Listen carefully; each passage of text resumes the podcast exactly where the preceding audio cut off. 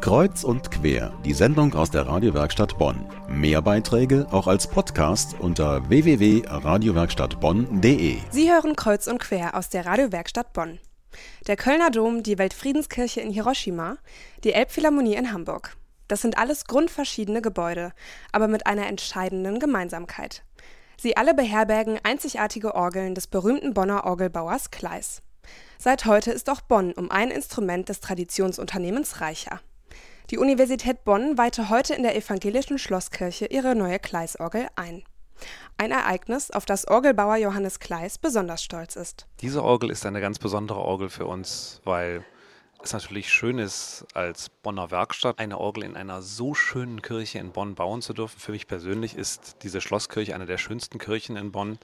Es ist ein unheimlich schönen, hellen, lichten Raum und genau diese Leichtigkeit und diese Helligkeit, aber verbunden auch mit der Möglichkeit, den ganzen Raum mit einem warmen, weichen, satten Klangfundament zu füllen. Das ist das, was uns allen wichtig gewesen ist. Die Schlosskirche dient an den Sonntagen des Semesters den evangelischen Universitätsgottesdiensten. Ein historisches Gebäude, das 1944 bei einem Bombenangriff mit dem Uni-Hauptgebäude in Schutt und Asche fiel. 1957 erfolgte die Wiedereinweihung der Kirche und 1960 wurde die Vorgängerin der neuen Kleisorgel installiert, eine Ottorgel. Ein Instrument, das dem Klangraum der Schlosskirche nicht vollends gerecht werden konnte, so Thomas Hübner, Orgelbausachverständiger der Evangelischen Kirche im Rheinland. Eine Schleifladenorgel, die aber eben bei weitem nicht die Tragfähigkeit hatte, die dem Raum angemessen wäre. Es war damals einfach eine Finanzfrage. Der Raum hier ist akustisch so, dass er die hohen Frequenzen verstärkt und die Tiefen verschluckt.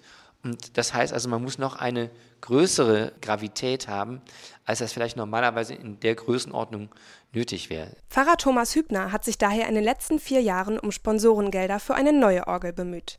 Mit Erfolg. Gut 560.000 Euro kostet das Instrument. Ein Großteil davon übernahm jedoch keine deutsche Firma, sondern eine Schweizer Stiftung.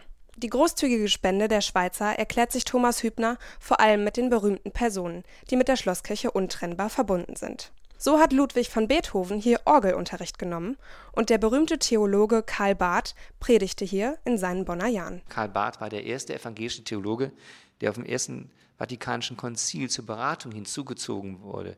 Hans Küng hat bei ihm promoviert, der große katholische Theologe. Ähm, Karl Rahner war mit ihm in Kontakt. Äh, für die Schweizer ist Bonn eine gewichtige Universität. Das ist unter anderem ein Grund dafür, dass sie sagten, wir wollen sozusagen eine der letzten Kriegslücken auffüllen. Rund 1600 Pfeifen und 28 Register auf zwei Manualen und ein Pedal hat die neue Kleisorgel. Königlich thront sie auf der hinteren Empore der Schlosskirche. Das Orgelgehäuse ist weiß lackiert und passt sich farblich harmonisch an die Farbgebung der Schlosskirche an. Gespielt wird die Kleisorgel zukünftig von Miguel Prestia, dem Organisten an der Schlosskirche.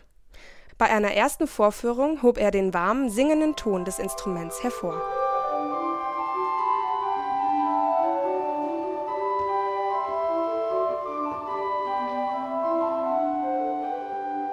Wer die neue Orgel in Aktion erleben möchte, es gibt demnächst zahlreiche Orgelkonzerte in der Schlosskirche mit Werken von Bach, Mozart, Beethoven und anderen. Alle Termine gibt es im Internet auf uni-bonn.de und bei uns im Netz auf radiowerkstattbonn.de.